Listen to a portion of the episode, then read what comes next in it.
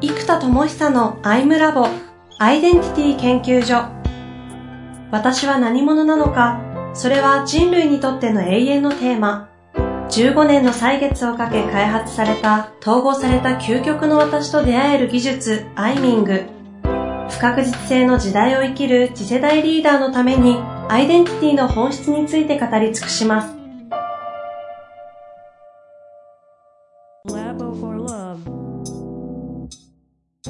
こんにちは、遠藤和樹です。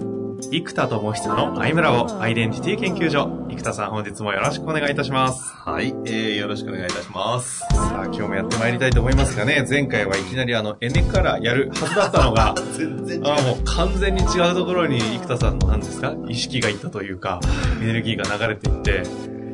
まさにね、ネカラーの話をする前の前段としては、なんかフルカラーの話をね、前々回といろいろしてもらって、黄色、赤、緑、青ですか全部していただいたような感じがしましたが、エネカラ。エネカラ。エネカラ。あの、もうようやく出ます。えー、本当大変でした。もう出てるかもしれないですね。この放送で、ね、そうですね、出てるはずですって僕何回言ったか、この放送で。すいませんね、皆さん。あの、今ですね、その Google みたいに全アプリケーション統合するシステムを作ってるんですよ。うんうん、なので、それ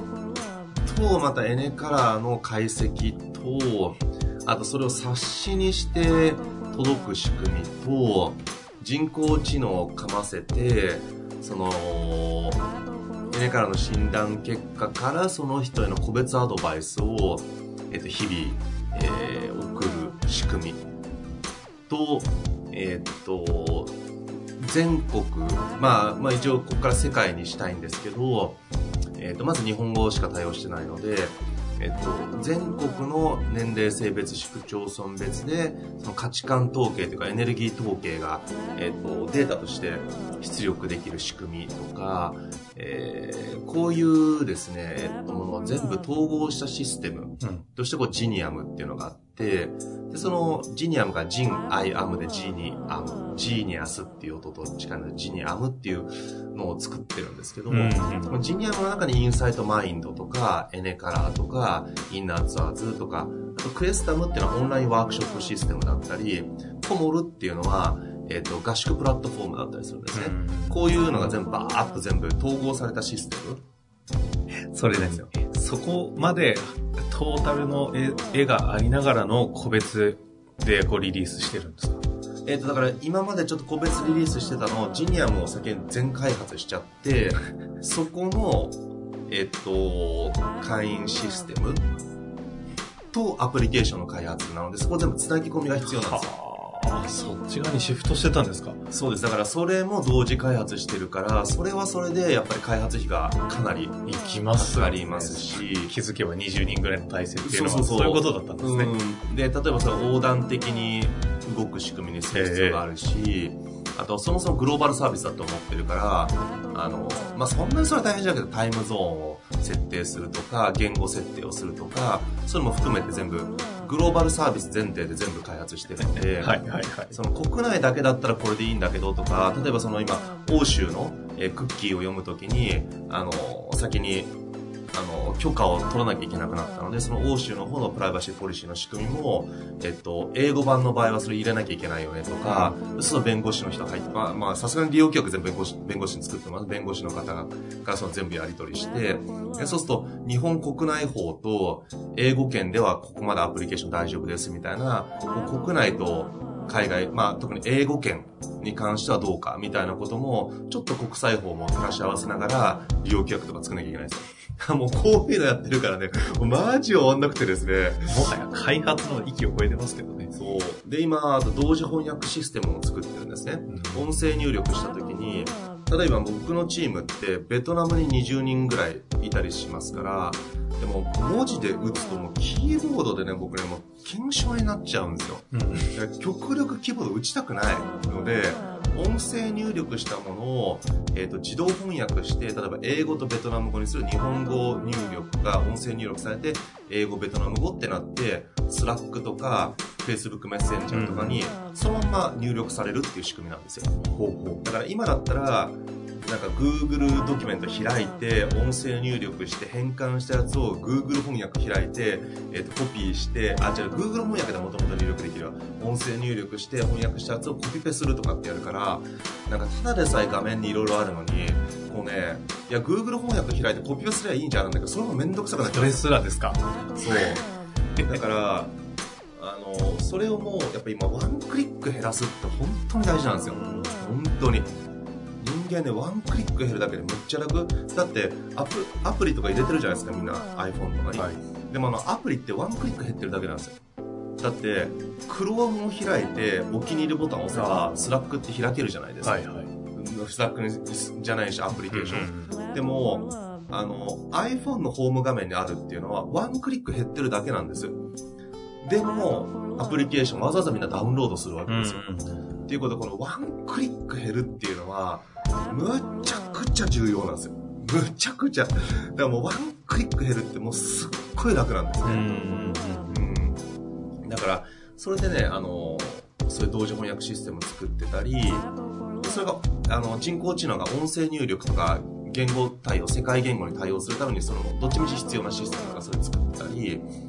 あと、Kindle で学んだ内容を、つまり内的世界っていうのは自分の想像のマネジメントと学習のマネジメントが必要だからその Kindle で学んだ内容とかも全部、えっと、検索するような自己内的検索エンジン開発していてあとセッションの結果とか、えっと、学んだ結果。じゃあ例えば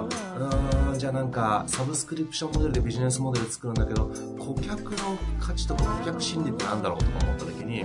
顧客心理とかってやった時に過去自分がそこについてセッションとか自分の脳とかで見つけた内容を検索することと本で学習した内容を検索してあなたの中だけを検索する仕組みを、えー、作ってるんですよ。でそうすると自分が扱ったことだけが出てくるから、世の中の誰かがやったことは Google で検索できるんだけど自分の中のことを検索するエンジンがないからこれがあのジニアムの検索エンジンででこれも構造検索ができるようになってたりとか情報と情報が点と点ではなくて構造的にえっと情報を解析する技術をまた開発したので、構造的に情報と情報を理解するって、これ世界初めての仕組みなんですよ、構造検索って。普通はドットとドットになるんですね。なんで、あの、原宿、カレーとかっていう、原宿とカレーっていう単語というドットをどのように含んでるかっていうページを探すのが検索だから、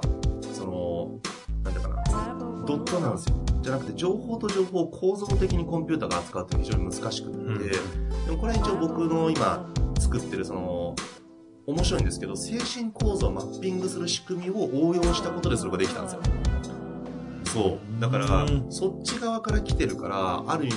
僕しか多分作れてないんじゃないかと思うぐらい。だってビル・ゲイツが死ぬまでにそれ見たいって言ってましたから。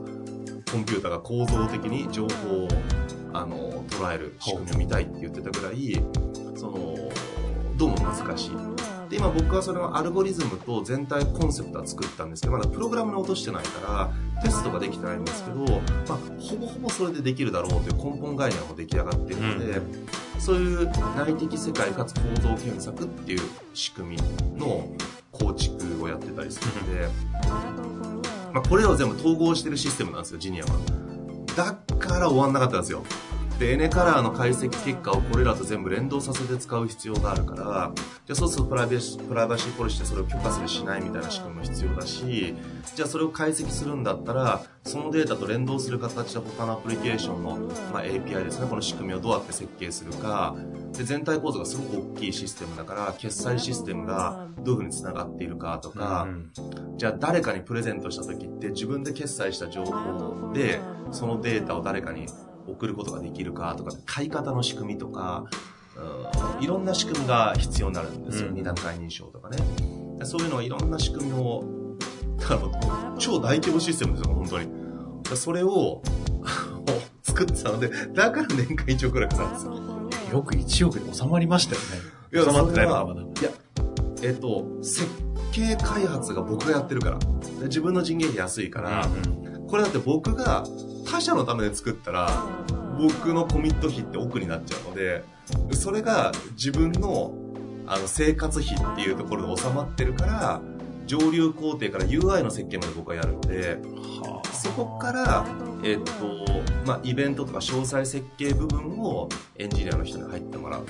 ので、そこまでは全部僕は一人でやっちゃうから、ここが多分すっごいコストがかかる場所なんですよ。うんうん、そこは僕は一人でやり、えっと、で、あと天才プログラム入ってくれてるから、これってどうやったら実現できます？って言ったら、こうでこうで、でも彼はちょっとおかしいからね。あのね、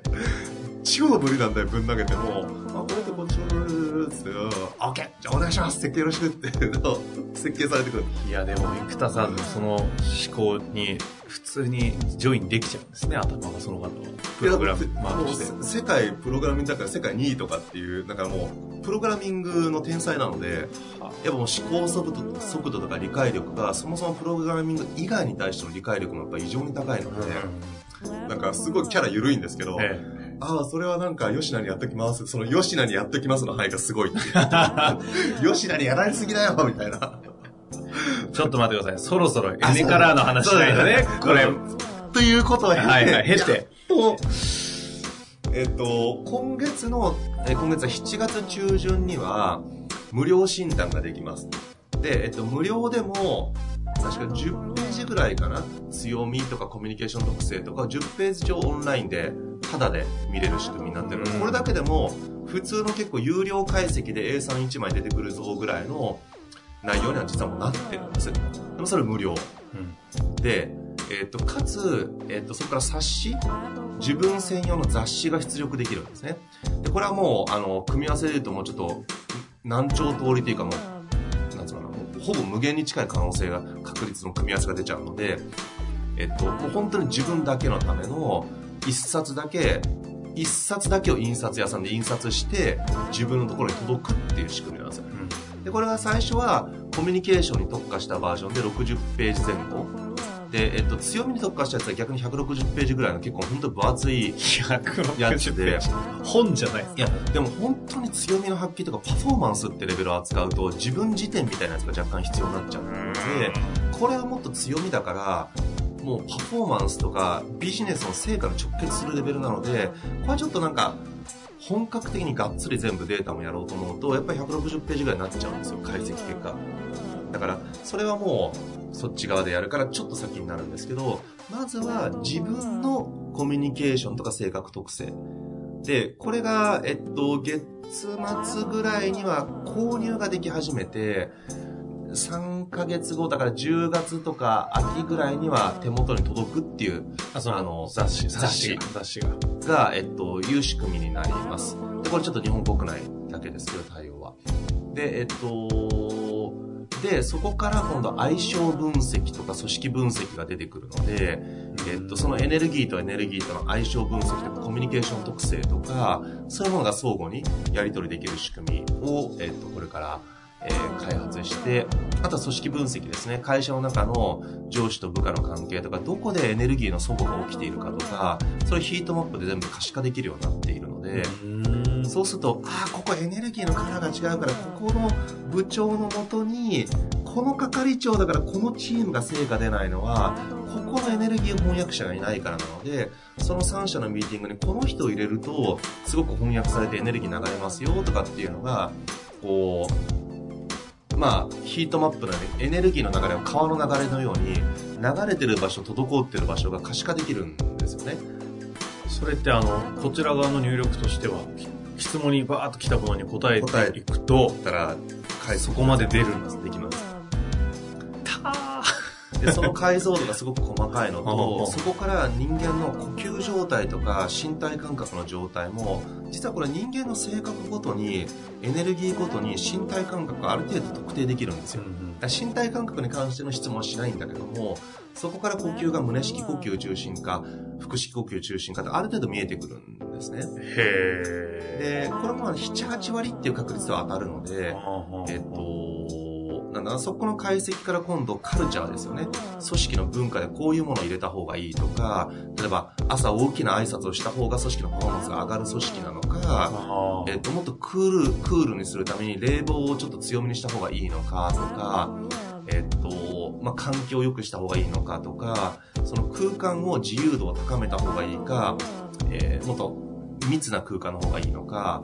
で、かつこれは、さらにそこのコンサルティングを入れるんだったらビジネスモデルによって全然違うので、正直。だからその、社員のパフォーマンスを上げる論っていうのはいっぱいあるんだけど、ビジネスモデルによって全然違うので、組織の作り方って。だからそことちゃんと連動させたら、ちょっとここはまだ AI だと、あの、まだできなくて僕しかできないから、いずれここも AI でできるようにしてあげたい。けど、今はちょっと僕がそこまでやれば、その組織のカルチャーマネジメント、で、カルチャーっていうのは組織の仕組みなんですよ。だその組織のモチベーションが上がり続ける仕組みがカルチャーなので、このカルチャーマネジメントができれば、組織のマネジメントはやりやすくなる。だみんなね、組織マネジメント、チームマネジメントやるから大変なんですよ。うん、カルチャーマネジメントで仕組みをマネジメントして、チームマネジメントしないと、カルチャーがないものを毎回俗人的にモチベートするからきついので、これはカルチャーとチームっていうのは2つのマネジメントが必要なので、これもその解析をもとに、まあ、まずアドバイスレベルはできますよね。だけど、まあ、深いところはみんなで考えてほしいので、それを考えるワークショップとかやり方も、えっと、まあ、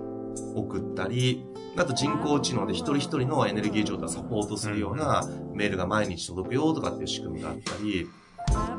そう、一人一人にね、毎朝ね、その人専用のメルマガが届く。その人の性格に合ったやつ。いやー、生田さんがこれまで10年以上近くかけてきたその理論体系があるからこんなプリッと出てますけど、めちゃくちゃですね。いや、プリッと出たよ。あ、プリッと出たね。失礼しました。そうですね。いや、こちらから見たらプリッと出てるように見えるじゃないですか。卵を産むぐらい。命を落としてぐらいのレベルですね。ごいな、それってもう、それはなんかね、今までの、もともと生田さんのメソッドとかって、こうやっぱマニアックじゃないですか。うん、なかなかね、こう知的レベル高かったり、そういう世界興味ある人は、ちょっとなんだ、これはそういうこと言ってるぞと思うんですけど、エネカラに関しては、一気に裾野が広がる、このマーケットの感覚がすごいポテンシャルありますね。そうなんです。あの、やっぱり、道具として完全に自立した道具ってやっぱ難しいんですね。うん、結局、理論を理解しないと道具を使いこなせないんですよ。でも、車ぐらいのレベルになると、エンジンがどういう理論で動いてるか知らなくったって、アクセルとブレーキとギアとハンドルぐらい理解してたら使えるわけですね。うん、そうすると、ユーザーはエンジニアである必要がないんですよ。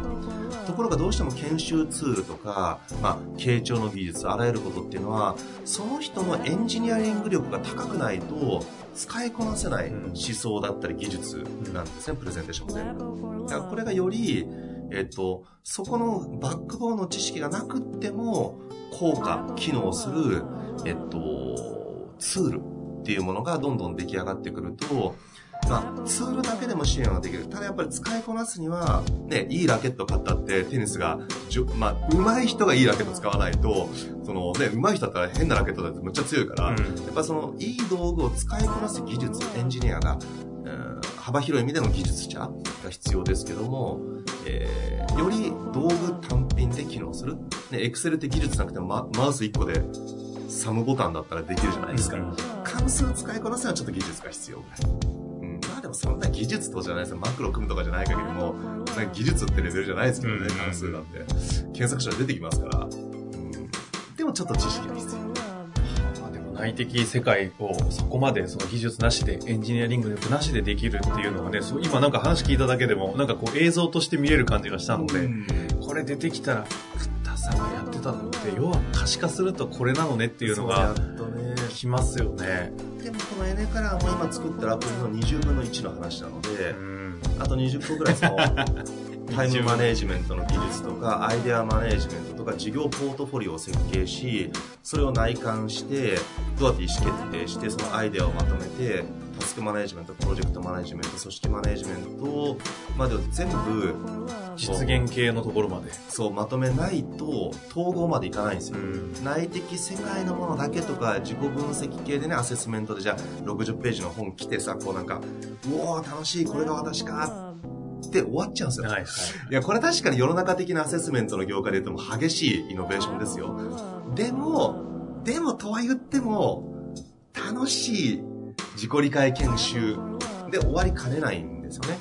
やっぱそこから現実に起こすっていうところまでの、えっと、ステップをちゃんと踏まないと、あの、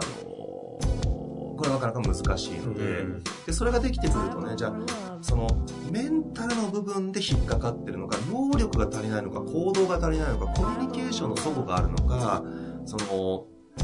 なんか、お客さんの選び方、マーケットの方法が間違ってるのか、じゃあ、なんでこの部署や私は成果が出ないのかっていうのが、特定できないんですよ。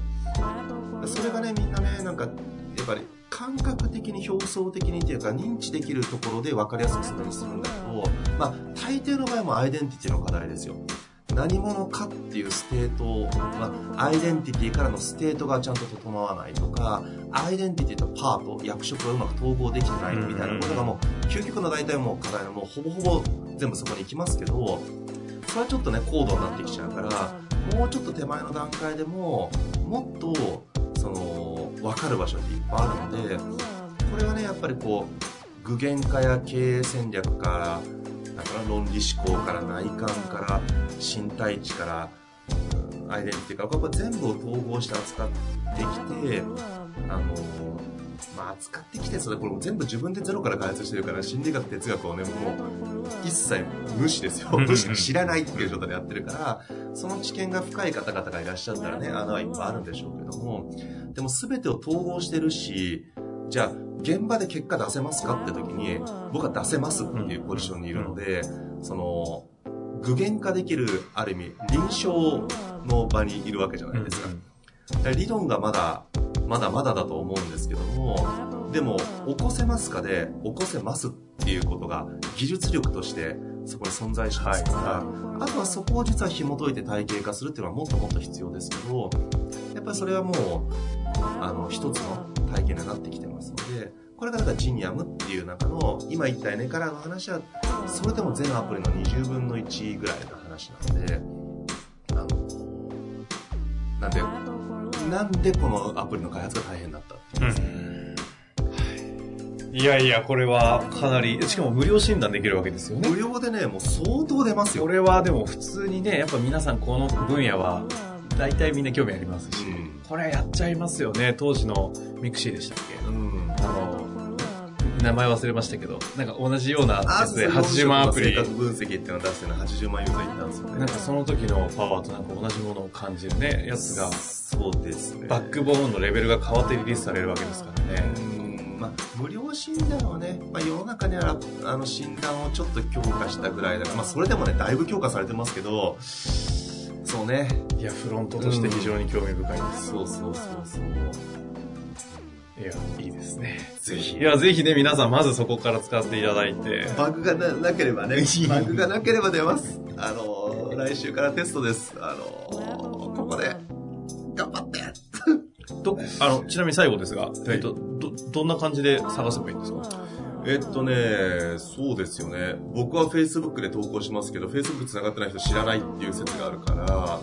えっと、まあ、エネカラーで検索したら出るかなその時には。多分リリースしばらくしたら出ると思いますし、おそらくね、これ聞いてる方だと Facebook で誰かがシェアし始めるから、そうですね。なんかね、友達の友達の友達ぐらいのところで、僕のところからね、広がって、気がついたら Facebook で流れると思います。なるほど。本当に本当にこれ。気がついたらこれだってなるから、あのじゃあ流れてきたタイミングで。そうそう、流れてきたらね、これだと思っていただければ大丈夫。あの、Facebook 広告とかも多分打つし。あ、そうなんですね。うん。じゃあ皆さんね、目、目に留まるときは近く近く来るでしょうから、ねぜひやっていただいて、いろいろねぜひ、感想とかもいただけたら嬉しいです。はい。というわけで、エネから一旦、おはいめでとうございますって感じですかね。あーまだそれを期待してお待ちしております。ありがとう頑張ります。ありがとうございましたありがとうございます。